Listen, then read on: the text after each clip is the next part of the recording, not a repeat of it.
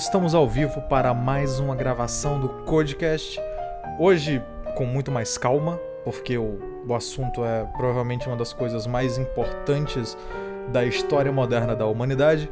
E eu trouxe o Lindex Red Pill, o Autêntico, o Kim Pine e o Paulo para falar sobre uma das maiores manifestações do amor cristão que a gente conseguiu visualizar nos últimos séculos. Hoje falaremos sobre a trégua de Natal.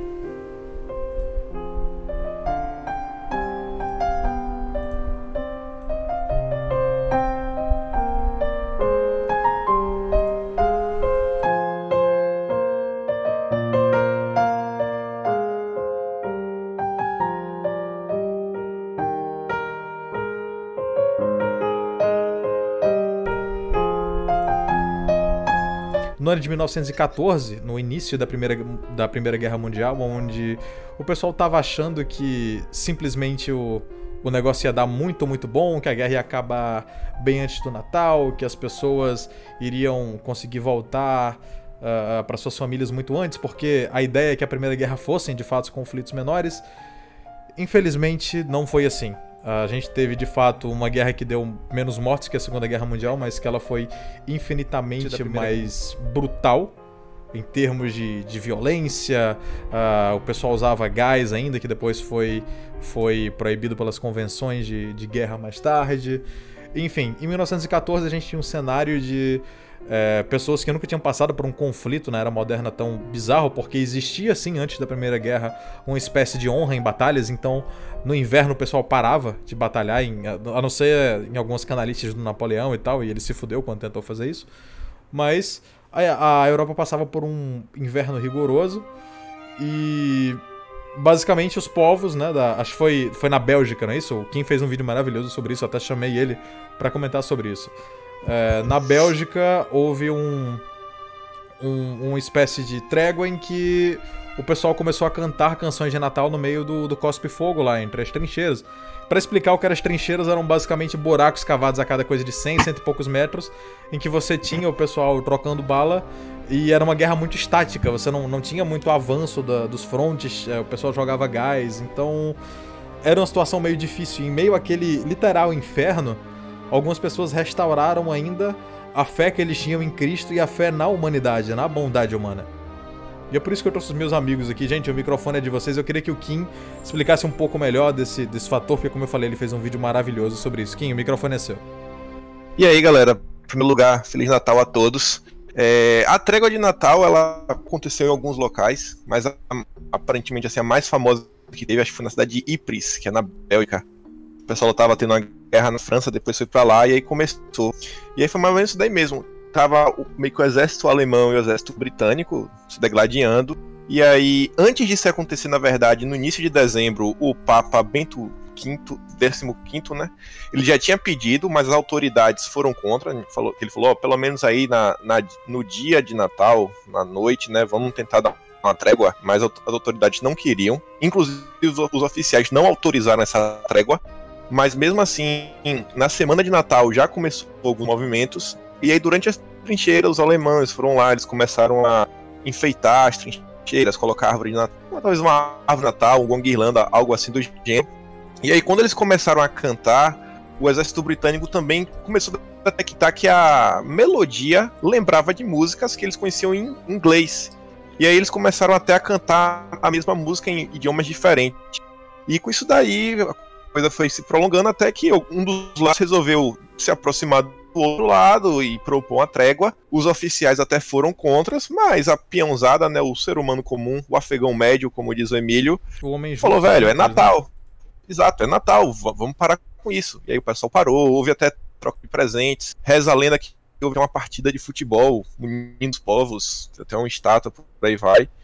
E aí, basicamente, a trégua de Natal foi mais ou menos isso, né? Que aqui houve na Bélgica. Mas também houve relatos que teve uma, uma é, em menor escala, uma trégua de Páscoa no ano seguinte, e também houveram tréguas menores nos anos que vieram a seguir Foi da guerra. Em, em 1915 houve, e depois o que acontece? O pessoal, o pessoal do alto escalão é, tentou fazer com que as pessoas não, não colocassem, mas uma parada bem interessante pra gente ver é que eles viram o, o perigo que é você humanizar as pessoas que têm sim a, a, a proximidade de uma cultura, que no caso é o cristianismo, uh, e fazer com que eles se dessem paz. Porque, querendo ou não, a guerra é um conflito político. Sim, a Alemanha estava fazendo merda tal, mas quando você tem Cristo no coração das pessoas, e o Paulo, que é um dos nossos especialistas aqui em religião católica, vai, vai falar um pouquinho sobre isso, mas quando você tem Cristo no coração das pessoas, podia ser até que os líderes alemães, através da comoção vista pelo povo, né, de repente problema da Primeira Guerra foi que eles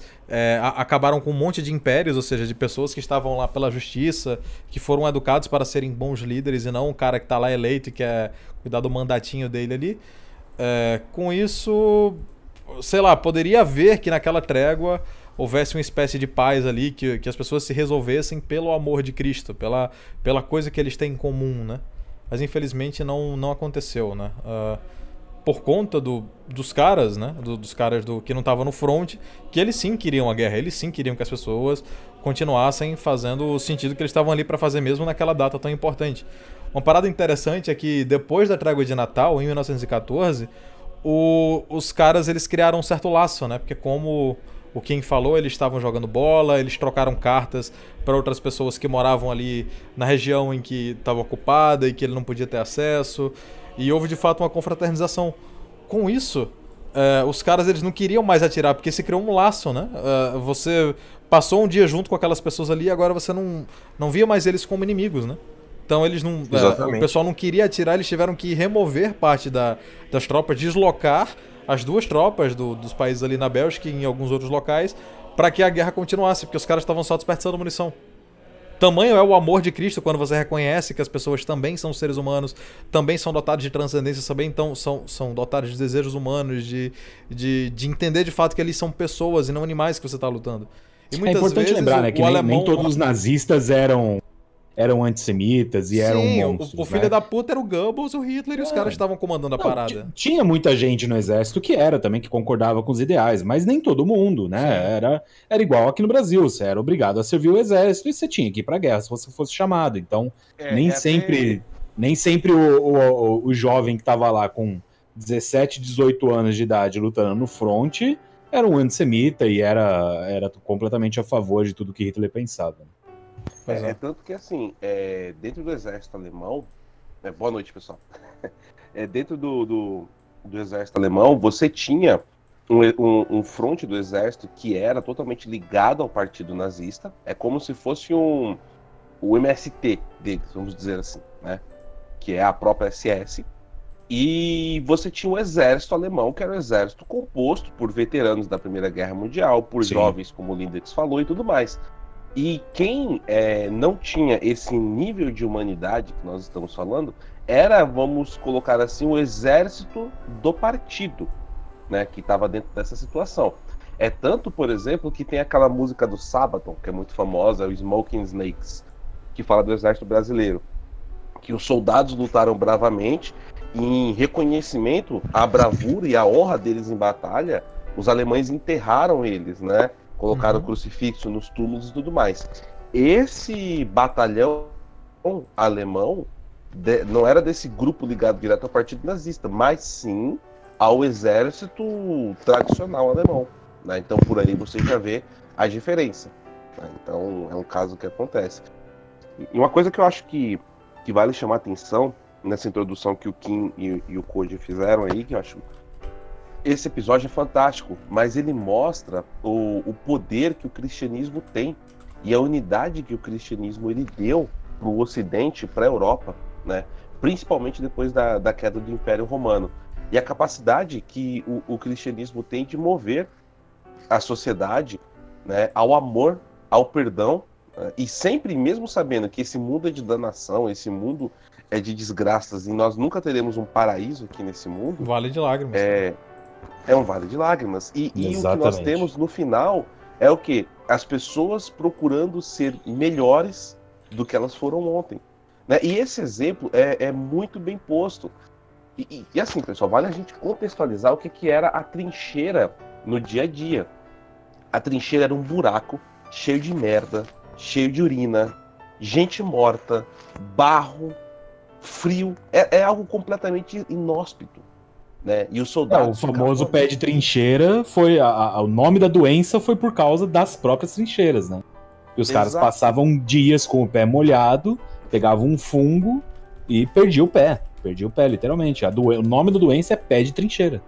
Exato. Agora vocês imaginam a situação onde nós temos é, é, o cara numa situação inóspita dessa, com saudade da família, pensando na, na esposa, nos filhos, com frio, com fome, vai saber a situação que eles estavam ali, e de repente ele levanta, ele tem a coragem de levantar da trincheira e de peito aberto pro outro lado onde está o inimigo, trocar presentes, abraçar eles e cantar junto.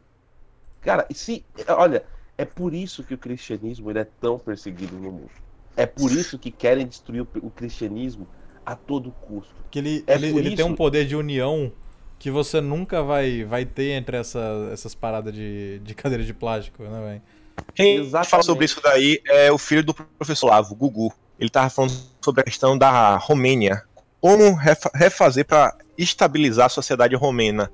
E a gente pode até olhar no Brasil, por exemplo, uma sociedade unida é uma sociedade forte. E é não à toa que o marxismo já vem com aquela ideia do, da luta de classes, colocar as, as classes em oposição.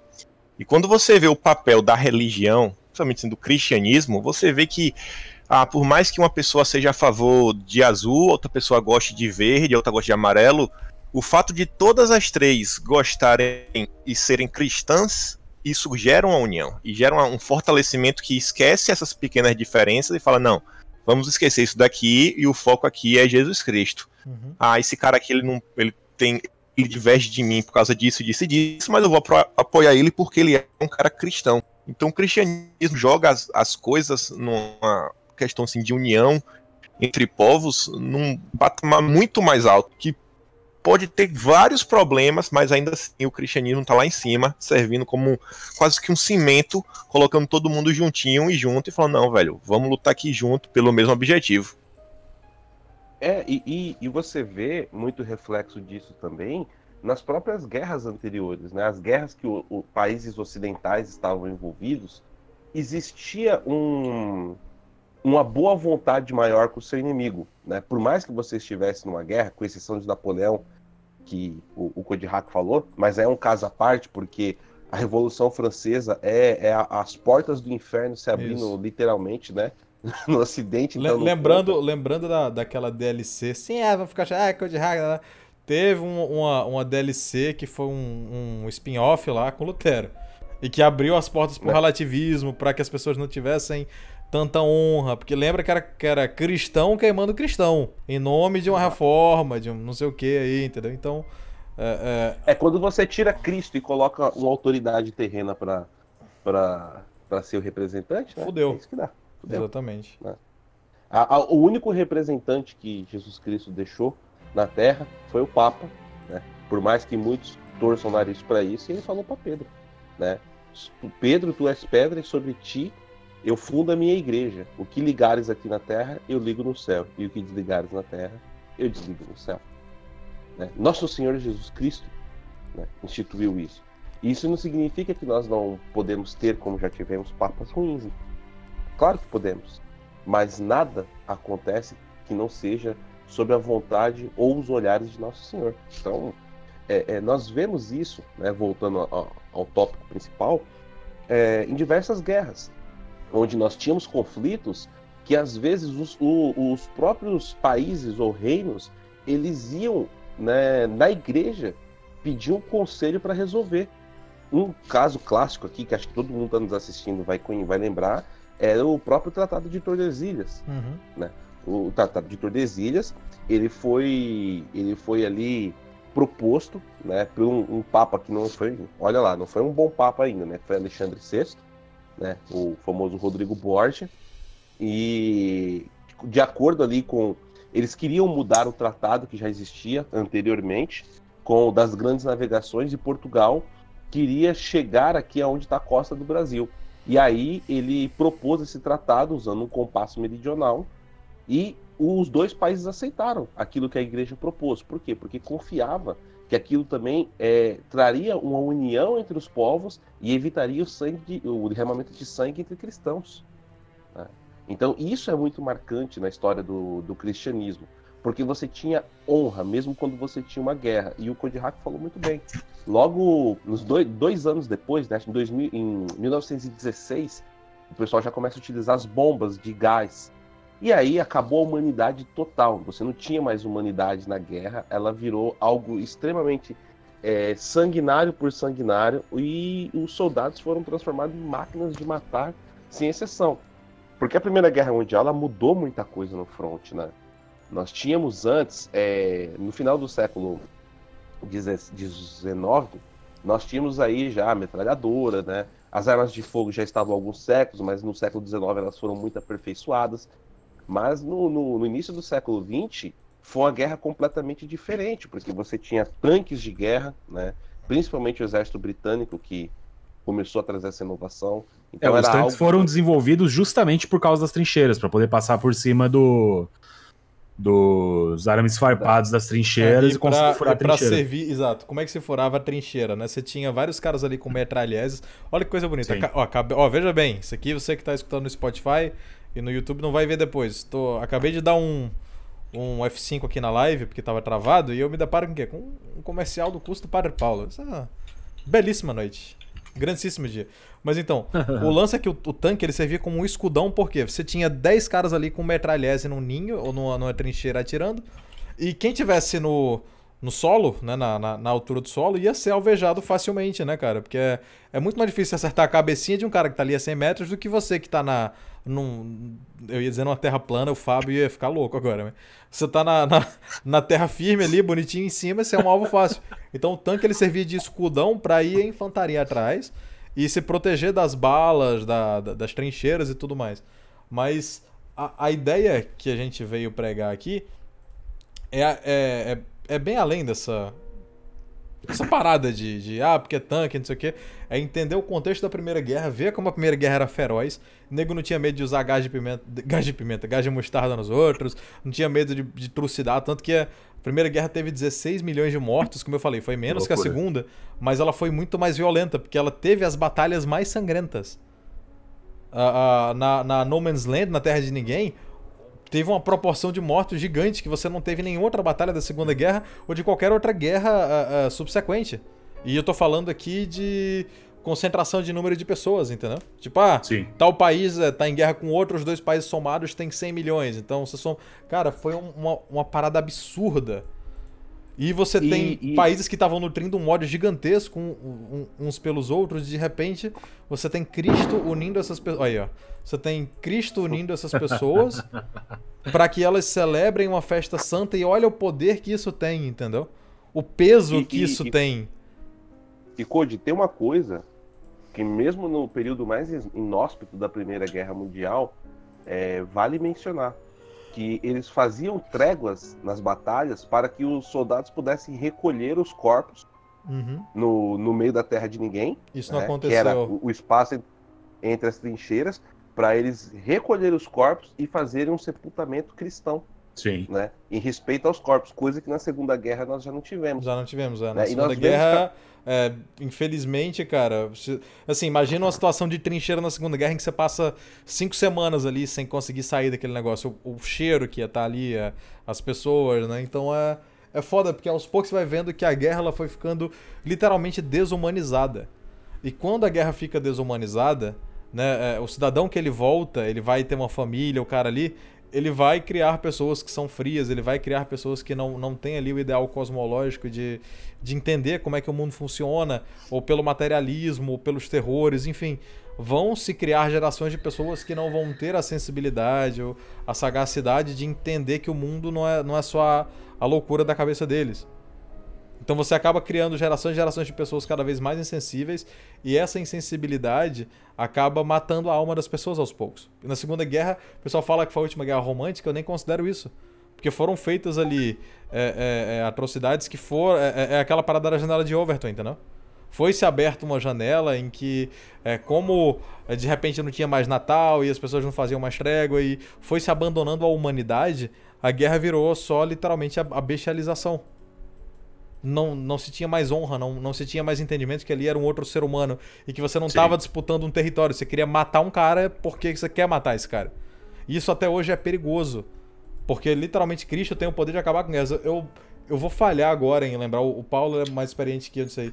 Na, teve uma parada do. Acho que foi numa, numa guerra entre Inglaterra e França, e o Papa olhou diretamente para o campo onde era a batalha, não sei quantos quilômetros, e ele, ele deu uma parada que, que o pessoal. Enfim, abriu-se uma luz e tal, e o pessoal parou e evitou-se uma guerra. Teve também Isabel de Portugal, né? Que, que ela chegou lá, lembra, Paulo, da, da história que ela chegou num, num burrinho e ela acabou com uma guerra? Foi Isabel da, da Espanha, não? Foi, foi Isabel da Espanha ou foi Isabel de Portugal? Hum, você diz da, do final da guerra contra os mouros? Não, não, eu digo o final de uma guerra que eram dois primos. Uh, se eu não me engano, era Portugal e, e outros dos povos ibéricos ali. E ela chegou e fez uma oração e, e, e conseguiu é, é, inflamar os corações das pessoas ali. E o pessoal não, não guerreou mais, desistiram, fizeram um tratado de paz ali. Eu acho que foi Santa Isabel de Portugal, se eu não me engano, porque teve o, é constado como um milagre aquilo também. Tem o um milagre é, eu vou dar uma olhada aqui para para confirmar, enquanto você vai continuar. Você continua aí. Mas enfim, o, o, lance é que por que, que esse pessoal eles querem de fato afastar as pessoas do cristianismo? Porque Cristo é capaz de literalmente resolver conflitos que não teriam necessariamente é, é, é, como. Tipo assim, pela linha lógica, não, a gente tem que matar os caras porque isso e aquilo. Tá, mas é, e, se, e se tiver uma conversão em massa? E se as pessoas elas de fato entenderem que, que não precisam ser assim e que são povos irmãos e que elas podem chegar à paz? É, quando você tem duas nações que são cristãs, é uma coisa. Agora, quando você tem, por exemplo, na, os nazistas, que eles estavam na, na linha do, do, do, do, paganismo já, com as loucuras religiosas deles e tal, e criar a religião do novo homem ariano, ou o socialismo, que ele é contra de fato uma religião. Você não está lidando contra o inimigo humano, porque você não consegue convencer o cara através da, da virtude de Cristo que você pode chegar numa, numa paz ali e, e houver um, um perdão genuíno, entendeu? Esse, e esse é o problema. A gente eh, chegou num ponto, né, que, que a extinção do cristianismo em alguns pontos, ele cria literalmente gente que não, não conhece o perdão, não conhece a misericórdia, não conhece vocês perderam a guerra, então cada um vai pro seu lado. Não, eles vão trucidar, matar e estuprar todas as outras pessoas que estão. Como acontecia com a, com a Alemanha quando chegava na. Os russos quando chegaram na Alemanha lá, né? O, o, o coisa de Berlim lá, o.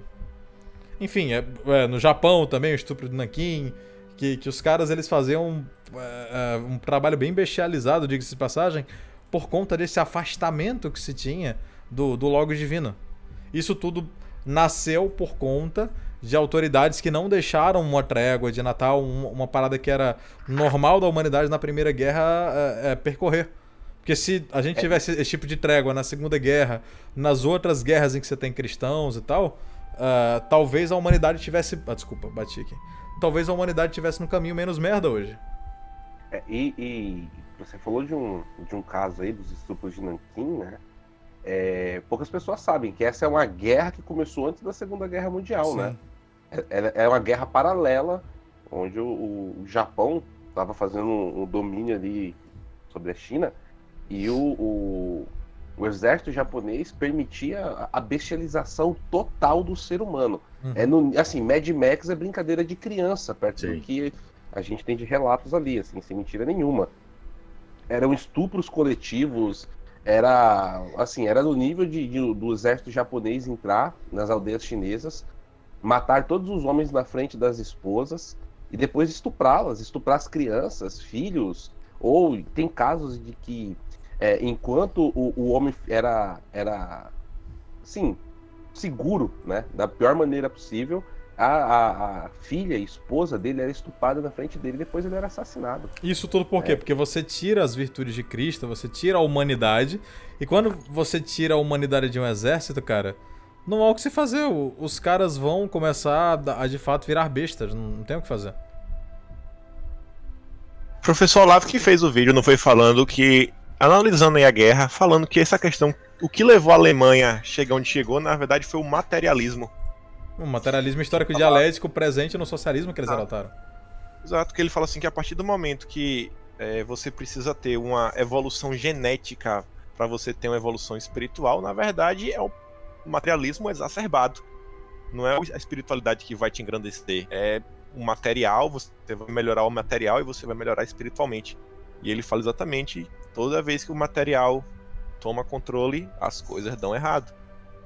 E a gente tá até falando algo similar disso daí ontem também. Sim, é verdade. quando, quando as pessoas abandonam as suas virtudes e, e começam a ir para um caminho em que elas estão estão indo para algo que não é divino, que, que é contra o Logos, que é contra a própria praxis, né? Que você tem que buscar a sua humanidade melhorar como ser humano, você tá indo para um caminho anti-humano, já era, cara. O negócio vai começar a dar errado uma hora ou outra. E quando o negócio está dando errado e estoura uma guerra, você vai ver uma atrocidade atrás da outra e coisas cada vez mais inaceitáveis para um ser humano racional, porque não existe mais um limite para a crueldade, uma vez que você quebrou essa, essa ponte do ser humano com o que é divino. E aí por isso que a trégua de Natal é tão importante. E como eu falei, por isso que o mundo hoje pode estar devidamente diferente, porque nos anos seguintes, né, em, 1916, 1917, 1918, 1919, nos anos seguintes da Primeira Guerra, essa, essa prática foi proibida. E na Segunda Guerra ela sequer foi citada como algo possível. Sim. Paulo, eu tô sim, tô sim. Confir, aqui, confirma se a, se a informação de Santa Isabel de Portugal procede, Paulo. Então, eu dei uma olhada aqui sobre a Santa Isabel, tá? E ela viveu no século XIV. Sim, sim. E ela, sim, é, tem aí alguns milagres, né? Na, na cota dela, inclusive um também aqui que ela saía para distribuir pães para os. É o milagre das rosas. Que é um... posso, posso contar essa história rapidinho? Por favor. Claro. Cara, Santa Isabel é. de Portugal, ela, se eu não me engano, ela era daquela parte ali da França, né? Então ela veio, a, a mais nova, ela era muito erudita, né? Ela poderia se encaixar nos santos filósofos, porque ela era muito erudita, foi ensinada pelo seu avô. É, se eu não me engano, ela era matemática e linguista autodidata, né? Então ela falava várias línguas, tanto que ela se casou com alguém que, que não fala. Acho que ela era daquela parte ali da, da Alemanha, da, daqueles locais ali mais mais distantões aí, né? Da neve. Ela foi para Portugal. Chegando lá, é, infelizmente ela foi casar com, com um rei que não era tão digno. Porque existe sim essa possibilidade, né? De, de, mas pelo menos é só um rei. E, e os políticos, que nenhum presta. Mas é, o rei não era tão digno. E numa situação de crise, ele estava é, miguelando ajuda para a população mais pobre de Portugal. Então o que, é que ela fazia? Ela pegava mantas ali dentro do castelo, enchia de pão e ia distribuir escondido para as pessoas. Porque ela de fato tinha um amor divino, que ela sempre foi muito cristã. E como eu falei, ela pode se encaixar tal qual como Santa Teresinha Menino Jesus nas mulheres filósofas da igreja. Que a erudição e o conhecimento dessas mulheres era tão gigantesco que a bondade delas chegava a um estado de transcendência que poucos seres humanos conseguem entender. Então ela ajudava de fato os pobres. E numa dessas o, o rei começou a falar: olha para de ajudar esses caras, é um bando de vagabundo, eles não estão produzindo, não tem que ajudar porra nenhuma. Uh, e ela continuava ajudando. Então ele ameaçou, ó, é, se você continuar ajudando esse povo, vou mandar matar eles. Um, um negócio assim, ou vou mandar matar você. É, e ela continuou. Então um dia ela pegou uma manta cheia de pães e o rei, com, com ou o rei ou um comissário do rei, chegou ali. O que, é que você tá fazendo, é, Isabel? Eu disse, ah, tô levando rosas aqui pra gente plantar no jardim, sabe? São rosas. Eu disse, não, são pães. Eu disse, não, não estou mentindo, são rosas. Não, são pães. Não, são rosas. Quando o cara pegou pra puxar e abriu, os pães se transformaram em rosas para que ela não fosse pega mentindo e ela pudesse continuar ajudando as pessoas. Sensacional. Fantástico. E se você não, não, não, não fica pelo menos tocado, arrepiado com essa história, você não tem coração, meu amigo. Porque é, há sim isso... a necessidade de você ter um contato com Cristo, um contato com as virtudes de Cristo, para que você continue sendo humano. Isso daí é uma coisa, até dentro do Natal, que acaba tendo uma relação. Eu fiz uma, uma live com o Sr. Sepúlveda no meu canal, no domingo, falando justamente sobre isso, né, sobre o Natal, etc. E algumas pessoas lá, infelizmente, protestantes que não entendem, né, não estou generalizando protestantes uhum. como uma coisa só, é, bem deixar, é bom deixar isso bem claro, sim, mas sim. algumas pessoas. Você até identifica que é a galera da cadeira de plástico, né? Vamos lá falar a verdade. E, e esse pessoal falando que não existe Natal, que Deus não mandou o Natal e que não sei o que, etc, etc. E uma das coisas que eu até falei nessa live é o seguinte: tipo, o que me fez, para quem não sabe, eu era protestante. Para quem, assim, o que me fez me converter era uma coisa que me incomodava assim de uma maneira gigante dentro do protestantismo, que era o quê? É só a escritura. Depois que os apóstolos morreu, não tem mais milagre, não tem mais nada, né?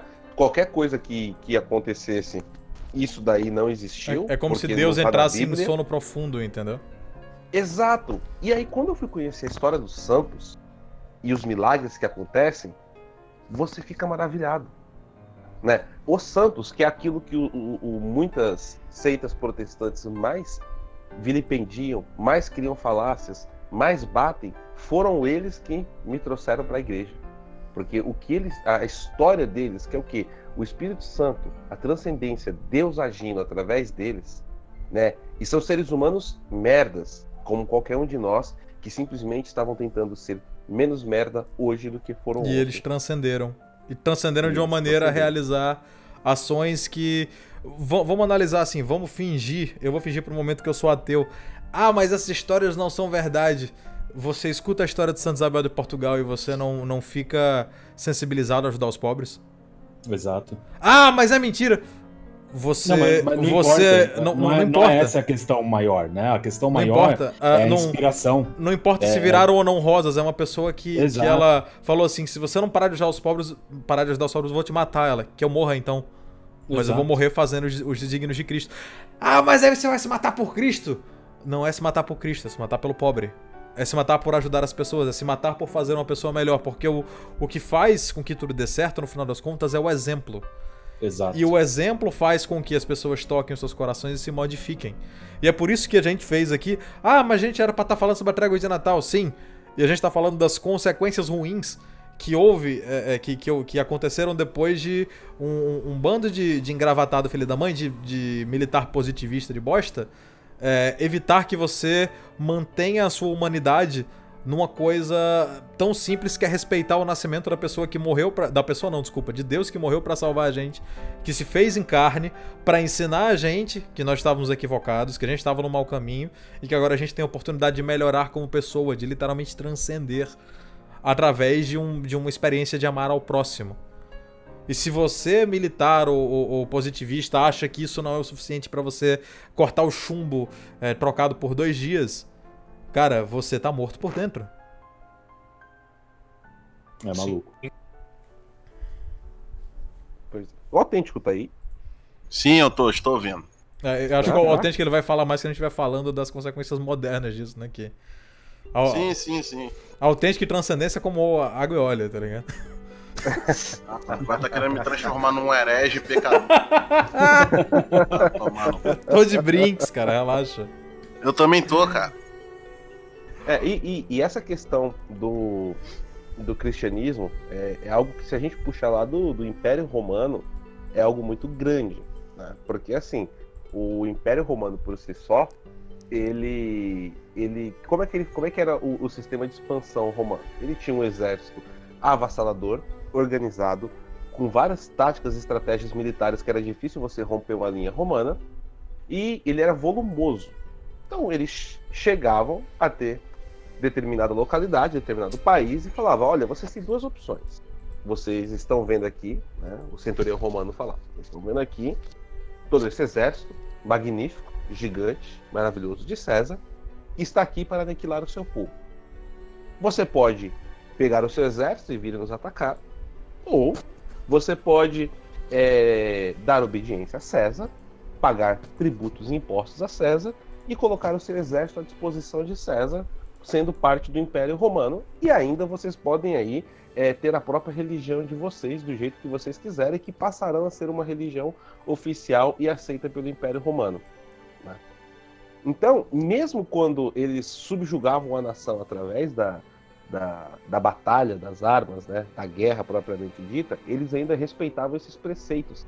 É por isso, por exemplo, que nós temos na época de Jesus Cristo, ali é, Israel, né, no, no caso, onde hoje seria Israel, ele estava sob domínio romano, mas tinha a liberdade religiosa. Né?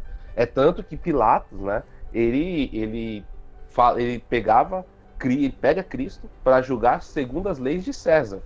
Mas quando ele vê que a treta em si é algo da religião, ele lava as mãos. E ele faz de tudo para tentar resolver. Por mais que ele tenha se omitido, ele poderia ter feito mais. Ele tentou resolver através da até onde a jurisdição dele ia. E o que, que, eu estou querendo dizer com isso? Onde eu estou querendo chegar?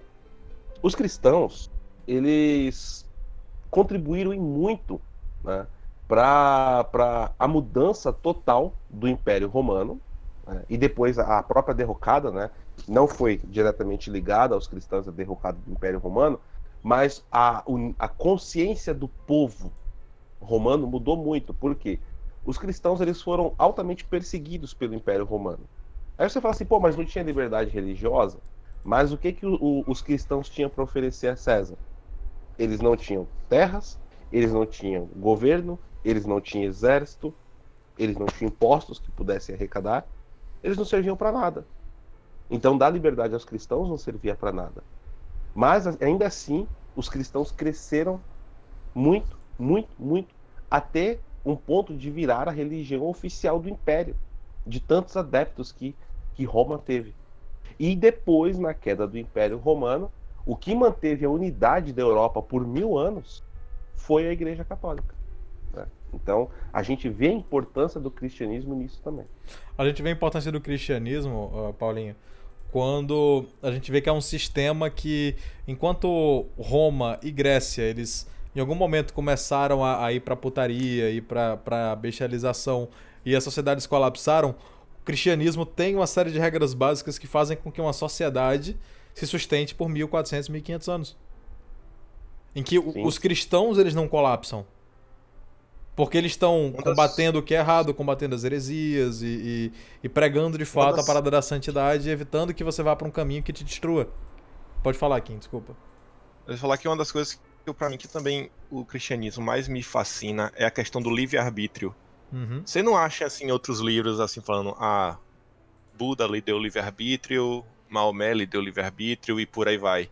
E o impacto do livre-arbítrio direto, assim, o mais fácil de observar é a questão, por exemplo, da vocação, de você poder um sonho, viver esse egoísmo, em teoria, meio que saudável. Você falar, não, velho, isso aqui é o que eu quero, é minha função, eu vou seguir por esse caminho aqui. Eu não tenho nada assim que eu tenho que seguir e colocar meio que outra coisa na frente do meu, da minha liberdade individual. Uhum. Você acaba defendendo muito essa questão da liberdade individual. Tem até um filme que eu já falei até no passado, que é Podres de Rico, a tradução dele do português. É um filme de Hollywood, mas só com asiáticos. E aí, basicamente, tem uma menina que ela nasceu na, nos Estados Unidos, mas ela é asiática, e ela conhece um cara que o cara o cara mais rico de Singapura, e ela vai visitar o cara.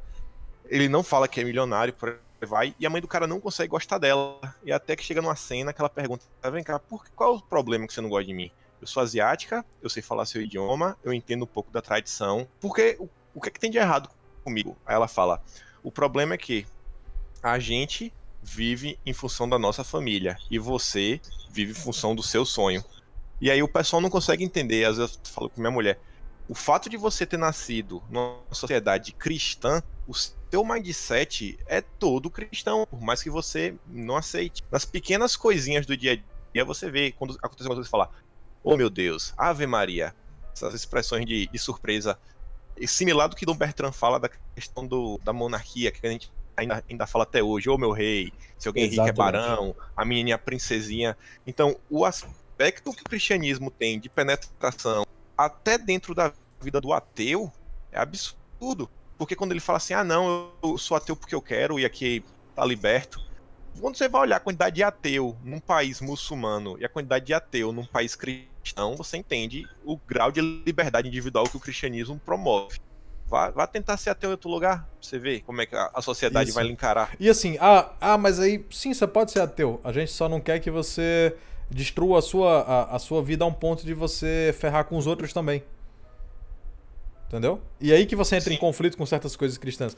Ah, eu vou ser ateu. Beleza, pode ser ateu. Ah, mas eu quero usar droga. Cara, mas aí, você vai sustentar um traficante, que esse traficante vai ferrar a vida de um monte de menino, de, de menina nova, que, que vai deixar a vila um pouco mais insegura, que muito provavelmente se esse cara for muito poderoso, ele vai querer uma espécie, ser uma espécie de chefe local, onde se ele não gostar da vida de uma pessoa, ele pode ir lá expulsar ela da casa, mandar matar essa pessoa. Você tá tirando a liberdade individual de outras pessoas de não serem tiranizadas, entendeu? É, e uma, da, uma das coisas que eu acho mais fantásticas no livre-arbítrio, que é o seguinte. O, o, o livre-arbítrio é um RPG muito bem balanceado, basicamente. Pode continuar. É, não, porque é, o livre-arbítrio faz o seguinte: ele te dá a, a, a, a possibilidade de você medir a sua bestialização. Porque você fala assim, tudo posso, tudo me é direito. Né? Só que chega um ponto da sua vida que a sua vida começa a ficar vazia. Eu vou dar um exemplo bobo aqui que acho que a maioria de nós já passamos, principalmente homens, né? É, quando nós somos jovens, adolescentes, sempre tem aquele amigo que pega todas as menininhas, né?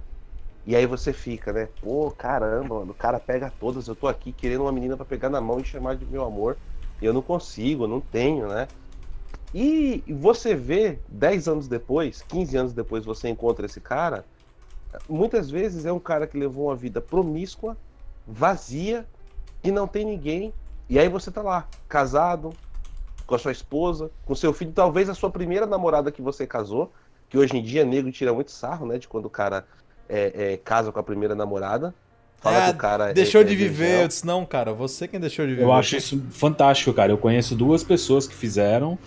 É, e elas, elas são muito mais felizes que a gente que tá. Eu, pelo menos, estou tentando até hoje.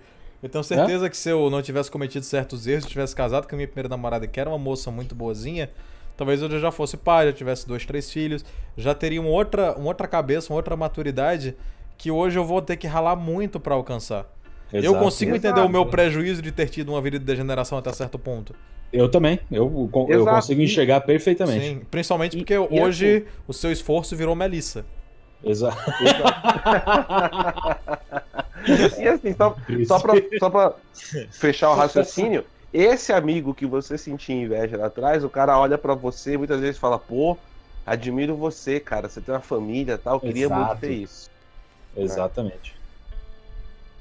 É, eu, então, eu assim, digo aí, o, eu... o livre-arbítrio, o livre-arbítrio ele ajuda muito nisso também, né? Falando aí Natal mesmo, essa questão de família, o fato de morar fora, não ter família no Natal é uma coisa assim que você fala, poxa, cadê minha família agora nesse momento? Eu tenho uma família de minha esposa, tudo mais, o que é uma, uma ajuda absurda, porque eu lembro quando eu chegava aqui que você só tem amigo, velho, não é a mesma coisa. Essa questão que muita gente reclama, ah, domingo, tenho que ir de novo na casa de minha avó almoçar lá, velho, semana passada eu não quero mais ver a cara dessa galera pô, ver lá meu tio, que é piadas chata de tio do pavê. Só que aí passa um tempo que você tá longe dessa, dessas pessoas, da sua família, você fala, pô, velho, até que eu gostava daquela piada sem graça de meu tio. Pô, até que eu tô com saudade de minha avó, mesmo minha avó repetindo a mesma coisa 20 vezes, perguntando se eu já comi, que eu tô muito magro, por aí vai. Mas tá louco. Isso daí, quando o cara percebe a falta que é na vida, o cara entende realmente assim, não, essa é a importância da família. Ter uma Exato. família estruturada realmente é superior a ter bons amigos e tudo. Família, em primeiro lugar, sem sombra de dúvidas. Olha, o Joel fez um comentário aqui no chat do YouTube que eu achei sensacional. Queria me casar com a minha primeira namorada, mas ela me traiu porque ela queria dar uma trepadinha antes do casamento. Olha, então, meu amigo, você foi salvo. Viu? Você foi salvo. Porque é melhor você, você, foi salvo, Joel. você ter, sido trocado do que você tá casado hoje e ser corno, mas ó. A Dilsa é, Teixeira. É, é assim, é, é, importante esse lance de casar com a primeira namorada e tudo mais. É importante você ter essa, essa, essa intenção, certo? É, o que a gente tá querendo dizer é assim: não seja um putanheiro. Isso. Certo? Sempre enxergue a, a sua próxima namorada. Se você não deu certo com a primeira, não, não fica pensando, cara, eu vou passar dois anos aqui pegando todas as menininhas que eu ver na minha frente. Não. Pense que a próxima mulher que você vai procurar, você tem que enxergar nela os valores de uma mulher para ser a sua esposa. Exato. Certo? Isso tem que partir de você. Nem sempre você vai encontrar a pessoa certa. Né? Então, se você não casou com a sua primeira namorada, mas você tinha essa intenção, desde o começo, talvez então a responsabilidade, né, a culpa disso não seja sua, mas você está bem intencionado, você está buscando isso, uhum. entendeu? E isso faz toda a diferença. A partir do momento que você é, para de procurar uma mulher que vai para você para motel, pro motel na primeira noite que você sai com ela e você começa a enxergar valores é, numa mulher que, que você sabe que vão durar 80 anos, entendeu? Porque você se você está planejando um casamento, se você quer alguém para passar o resto da vida, você tem que enxergar naquela pessoa valores que daqui a 80 anos você vai continuar admirando nela. Uhum. Então, então, isso é importante. Tá? Então, é, eu conheço muita gente também que, que pensa assim, que falou, cara, é, eu gostaria de ter casado com a minha primeira namorada, entendeu? mas não consegui porque ela não era uma pessoa de bem. Então, que bom, que bom, mas você está na intenção e é isso que importa, isso faz toda a diferença. Olha, deixa eu tirar e pensar que a pessoa de bem e pensar que a pessoa de bem não era eu, cara. Eu era um merda é. quando era mais novo. É, então, exatamente. Deixa... Tem, e, e, isso é uma possibilidade. Isso é, é uma possibilidade. Minha, deixa eu tirar minha gravata borboleta aqui. Oh, finalmente. Pra complementar. Não, para complementar o, o, o comentário do Lindex. Meu amigo, principalmente você, menininho da piroquinha dura, entenda uma coisa. que errado! Entenda uma coisa. Peitinho durinho cai.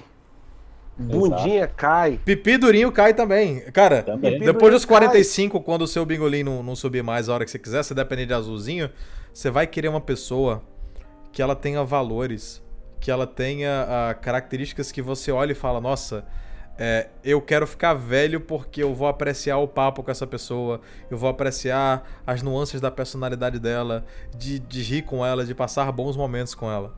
Exato. E quando isso acontece, o sexo e... ele volta a ser inimportante. E é, é por isso que é importante você parar de procurar em Tinder, parar de procurar em balada, Isso. parar de procurar, entendeu? É, porque não é aí que você vai encontrar. Existe, ah, não, existe, é lógico que existe. Para toda regra há uma exceção.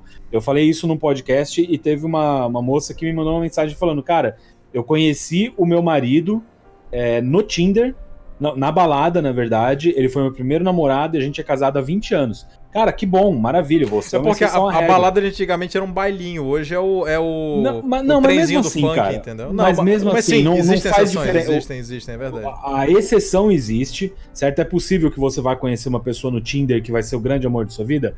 É possível, mas quantos erros você vai precisar passar até achar essa pessoa? É entendeu? Então, mas eu, eu discordo, sabe? Porque eu digo que a metodologia eu digo a que minha até esposa, que eu conheci no caralho. O, o, o, o, Kim, o, o Kim é o Luciano Ayan da paixão, né? Não, tem, tem que ter método. Não, não.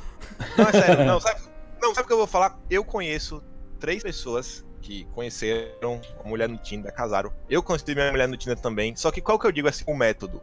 É, o, é a forma como você tá usando, por exemplo, o Tinder. O pessoal quer usar o Tinder, já deu um oi, cinco, cinco mensagens, já pede o WhatsApp. Faz o teste. Conversa com a menina no Tinder, agora só troca o WhatsApp depois de uma semana. Se você conseguir manter uma, uma conversa civilizada com a pessoa, sem ser de putaria, perguntando dos gostos pessoais, trocando uma ideia saudável por uma semana com essa pessoa, você troca o WhatsApp. Depois você conversa mais uns 10 dias. Se você sentir que é uma pessoa que você gosta de conversar, aí você chama pra sair. É. Sem intenção de já traçar a mulher Isso. no primeiro dia. Velho, Exato. é completamente diferente. Agora a galera quer usar o Tinder como hookup, né? Sei lá, como é hookup. É, pra, pra, pegar, é, é que o, o, pra pegar a mulher. É, o, o que o Kim tá falando é muito interessante. É que o Tinder ele nasceu com a propaganda oficial do Tinder, né? Acho que ele surgiu na Inglaterra. É o que? É um aplicativo para sexo casual. Exato. É, aqui no Brasil o pessoal ainda deu uma romantizada, por incrível que pareça, né? Exatamente. Então, mas, mas é por isso ali no meio. A intenção, gente, vocês têm, vocês têm que. O, o, que o Kim falou é interessante, porque realmente ele está distorcendo o propósito inicial do, do aplicativo para benefício próprio, certo? Tirar uma coisa e boa pra, daí. Para tirar uma coisa boa dele, exatamente. Mas o, o que eu quero dizer isso, mais uma vez, é, para toda regra há uma exceção, é óbvio, mas procure uma. Quando você vai achar uma pessoa que tá todo fim de semana na balada, primeiro que se você tá todo fim de semana na balada, tá talvez errado. você não seja a pessoa certa. Tá? Então, se você acha que você vai encontrar é, a pessoa certa para você na balada, sendo que você tá toda sexta e sábado na balada, enche a cara, chega em casa, vomita tudo que você bebeu, e você acha que é lá que você vai encontrar a pessoa certa, você já tá indo pra balada numa vibe errada, certo? E provavelmente você só vai atrair pessoas com essa mesma vibe. Isso. Você, então, você não vai é conseguir é uma mulher para casar, no máximo algumas Exato. genitais. Exatamente. É, então, e, quando, quando eu falo disso de procure no lugar certo, é assim, cara, é, olhe, numa balada você nunca vai conhecer uma pessoa que ela vai ser 100% sincera com você e que você vai conseguir fazer uma leitura da personalidade dela em três horas, entendeu? Uhum. Então, você ter uma pessoa com quem talvez você conviva, tem uma convivência um pouco maior, mais uma vez falando, a minha esposa eu conheci no trabalho, eu já convivia com ela há alguns meses antes da gente começar a conversar qualquer coisa um pouco mais levada a relacionamento, entendeu? E eu já contei a história para algumas pessoas, mas assim, o que, eu, o que me chamou a atenção nela foi a retidão, sabe? Não foi ela ser uma pessoa bonita e ela ser uma pessoa legal foi uma, sabe, foi assim uma, uma segunda fase. Eu olhava e falava, cara, essa talvez seja uma menina com quem eu possa passar o resto da minha vida. Uhum. Entendeu? E daí pra frente eu comecei a investir. Então, quando eu falo isso de não procure no Tinder, é porque a, a estati estatisticamente a probabilidade de você achar uma merda é muito grande, entendeu? Sim. Olha, eu, eu, vou, eu vou contar uma história aqui de como eu pedi a minha esposa em, em namoro, que tem muito a ver com isso que você falou, Mendix. Que é o seguinte, é, eu tenho uma história com a minha esposa desde os meus 14 anos de idade. Né? A gente passou um, um, tempo afastado, ficamos alguns anos sem nos falar. Ela teve namorado, tive namorada tal.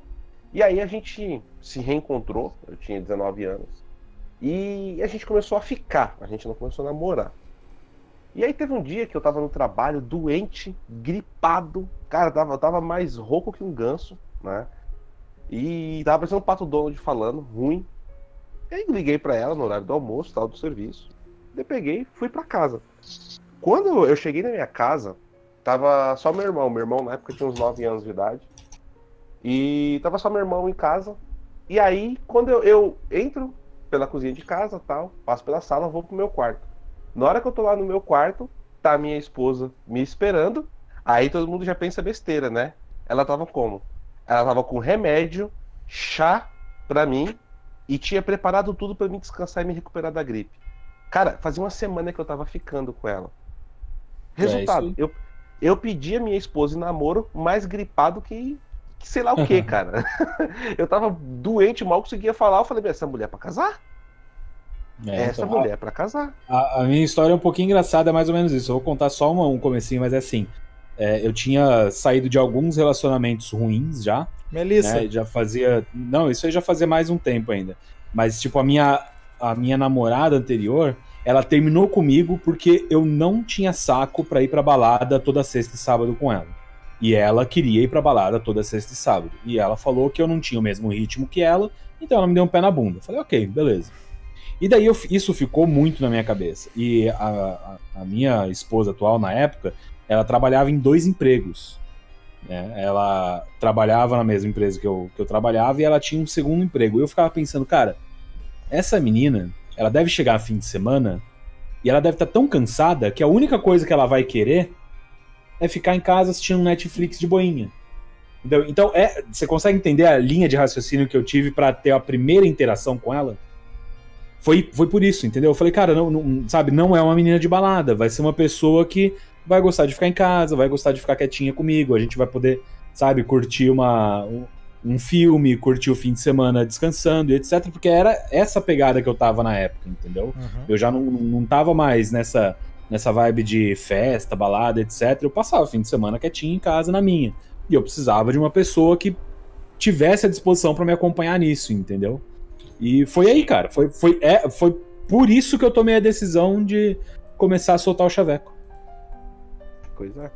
É, é, é cara, e, e aquilo, né? Quando você encontra uma pessoa que tá contigo, apesar de qualquer é, defeito ou qualidade ou posse que você tenha, você percebe. Né? No dia que você Exato. encontrar um, um, homem ou uma mulher que está disposto a passar fome com você para construir uma vida do seu lado. É, parceiro, isso faz toda a diferença. E vou falar para você, viu? Isso é aí que você sabe. Pois é. É aí eu, que eu você já... sabe. Quando isso acontece, cara, quando isso acontece, é aí que você sabe se a pessoa realmente está do seu lado ou não. Porque Olha... não é fácil. É, é, um relacionamento fraco não sobrevive a passar fome junto, cara. Só pra você ter uma ideia, cara. É, há uns 15 anos atrás, é, eu, eu tive que assim, tava começando a, a ter minha vida de casado tal, e tudo mais. E, cara, eu morava num, num, quartinho que era um cubículo. E eu não, não tinha. cara, às vezes eu tinha que vender o vale, o vale transporte para comprar comida. É, porque meu salário era, era, era, péssimo. Então, teve um dia que eu não consegui o dinheiro, cara, pra, pra cobrir a condução. Então, o que, que eu fiz? Eu acordei três horas mais cedo do que o habitual e fui trabalhar a pé. E era longe pra caramba, cara. Tipo assim, é, é longe pra, de ônibus, era uma hora. Entendeu? Eu, eu, eu andei quase quatro horas para chegar no trabalho no horário. E. E fui a pé. Cara, no final do dia, a minha esposa, ela passou o dia pedindo dinheiro emprestado para vizinho, para amigo, para parente, para conseguir juntar o dinheiro de uma condução dela, de duas conduções dela e uma minha, para ela poder ir no trabalho no fim do dia me buscar, para eu não ter que trabalhar de novo depois de ter, de ter, não ter de andar tudo que eu andei de manhã, trabalhado o dia inteiro, andar à noite para acordar no outro dia cedo para ir trabalhar. Isso, isso. É aí que você, você sabe. não vai encontrar, você não vai encontrar em peitinho, você não vai encontrar em bundinha, você não vai encontrar nada disso, cara. Isso é efêmero. Isso é, é quando você tiver isso na sua vida, você vai saber o que, que é o valor de um casamento e você nunca vai pensar em trair a sua, a sua esposa ou seu marido por causa de uma trepadinha de cinco minutos. Exatamente. Exatamente. Essa é a questão. Tem que achar alguém que você goste de pelo menos conversar como se fosse seu amigo. Porque, velho, depois de um, dois anos, tem hora que você olha pra cara. Se você não gostar muito da pessoa, não vai. Não, vai. Não, vai. não adianta ir na bonitinha que não vai dar certo. Pois é. E minha esposa é linda, diga-se de passagem, tá? ah, não. É, é, isso faz toda a diferença. Gente, ó, deixa eu só ler um superchat aqui. A Dilza falou um negócio muito bonito, né? Sou de João Pessoa e estou aqui escutando vocês, jovens, falando de Jesus de caridade para os outros jovens. Que Deus os abençoe. Muito obrigado, Dilza. Amém. O que a gente acaba fazendo aqui não é um, um, trabalho de. Ah, eu vou catequizar as pessoas. Eu não espero que o pessoal se arrependa e vá para a igreja e se confesse. Eu espero que as pessoas vejam a experiência da gente, veja como eu modifiquei, porque eu era um bosta. Não que eu já seja grande coisa, mas eu tô um pouco melhor pelo menos na, na forma de ver as coisas, e que sigam um exemplo, indiferente a serem cristão ou não. A, a, a, conversão ela precisa vir de cada um, não tem como eu obrigar alguém a se converter. Mas eu posso mostrar que a minha vida era totalmente caótica e hoje não é mais por conta de Cristo. Então. Às vezes esse relato sincero do cara comum tem mais efeito do que uma pregação, uma catequese, Exato. algo assim do gênero. Porque a pessoa consegue perceber que aquilo ali até se assimila à vida dela e fala, pô, Sim. velho, sou mais ou menos assim, velho. Se esse cara conseguiu, por que eu não vou conseguir também? Exatamente. Isso acaba dando muito mais força do que, sei lá, pegar a palavra, não, vamos ler isso daqui, vamos ler esse texto. Velho, só dá o exemplo. É o dia a dia, né, cara? É o dia a dia, exatamente.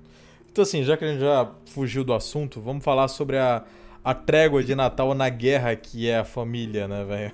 Toda família tem aquele parente meio folgado, tem aquelas paradas meio meio estranhas e como é que você lida com isso? Como, como que você aprende com a trégua de Natal, entendendo que se nações rivais que estão trocando bala uma com as outras conseguem por dois dias se confraternizar, por que que você pode... Peraí, só um minuto. Eu moro numa avenida, passa caminhão. Então, é, por que que você não pode fazer dois dias de paz com aquela sua tia que votou no PT e sonha em aumentar o salário de funcionário público dela em três vezes, é, se possível, matando burguês nesse processo? Então, cara, é, eu vou recomendar. Eu não sou a melhor pessoa para falar sobre isso, essa é a verdade. Mas eu vou recomendar para todo mundo que ainda não conhece, é, que agora acabou de sair em livro, o Gatão do Brasileirinhos ele fez o ele escreveu um livro. Na verdade, já, já tem mais de, de um ano que saiu Não Sim, Tenhas Medo na já Amazon. existe Existe no, no canal do Brasileirinho. Se você não quer ler, se você não tá com saco de ler e quer ouvir, como se fosse um podcast, por exemplo, uhum. tem uma série de vídeos no canal do Brasileirinhos que chama Não, não Tenhais medo. medo. Que é sensacional. E ele acabou de ser lançado, relançado, na verdade, como um livro que tá super barato na Amazon, você paga 40 reais. A, a, a, versão para Kingdom dele é 7 reais. Uma coisa então, ridícula então, de barato. A, a versão, o, o, título do, do livro é o seguinte: Não tenhais medo. Como salvar a sua próxima ceia de Natal, o Brasil e talvez, e talvez até a sua, alma. alma. Genial demais. Então, cara, é assim: é, ele explica o, a histeria que principalmente a esquerda vive hoje em dia com medo, porque tem gente que tem medo real de que a gente é nazista, de que a gente vai matar todo mundo, isso existe mesmo, né? É histeria. Vocês podem ver, por exemplo, o caso do Adélio, que deixou bem claro que o que ele fez com Bolsonaro foi para salvar o país. Né? O cara estava vivendo uma histeria. Então, é, eu recomendo, quem ainda não conhece, vai no canal do Brasileirinhos assim que terminar a live, coloca a série Não Tenhais Medo e ouve o Elton falando, porque o, o, os vídeos do Brasileirinho são o livro lido. tá? É como se fosse um audiobook, você pode ouvir por lá. Mas compra, leia esse livro, é importantíssimo, você vai entender. Se possível, leia e dê para algum parente seu que já tem uma, uma, certa escala de Red Pill. Dá Exato, pro cara, porque, porque... Cara, é assim, ele, ele mostra exatamente é, o processo que você precisa ter para para conseguir lidar com gente que não pensa diferente de você. Entendeu? Enfim, senhores, eu acho que a gente já chegou num ponto bacana. A mensagem que eu deixo para vocês é que, primeiro, não tenham medo. Se duas nações que são completamente inimigas conseguem, em nome de Cristo, realizar a paz, você pode melhorar como pessoa, você pode tentar, pelo menos nesse período, por respeito ao nosso Criador, aquele que se fez carne, morreu por nós e sofreu por nós para que a gente conseguisse aprender a amar, amar, amar uns aos outros. Se ele conseguiu, se soldados em 1914 conseguiram, não façam, não, não, não permitam que um governo, que uma ideologia, que um bando de gente safada é, tente tirar essa essência cristã que existe dentro de vocês. Existem tempos para a paz, existem tempos para a reconciliação. E com essa mensagem, eu deixo um Feliz Natal para vocês e repensem para que nos próximos anos, por mais que não pareça muito inteligente, não pareça muito lógico, ame o próximo. Nem que seja por um tempo de minuto, porque você deve esse respeito àquele que morreu por você. Eu sou o Code Hack, essa é a minha galera e até a próxima. Valeu!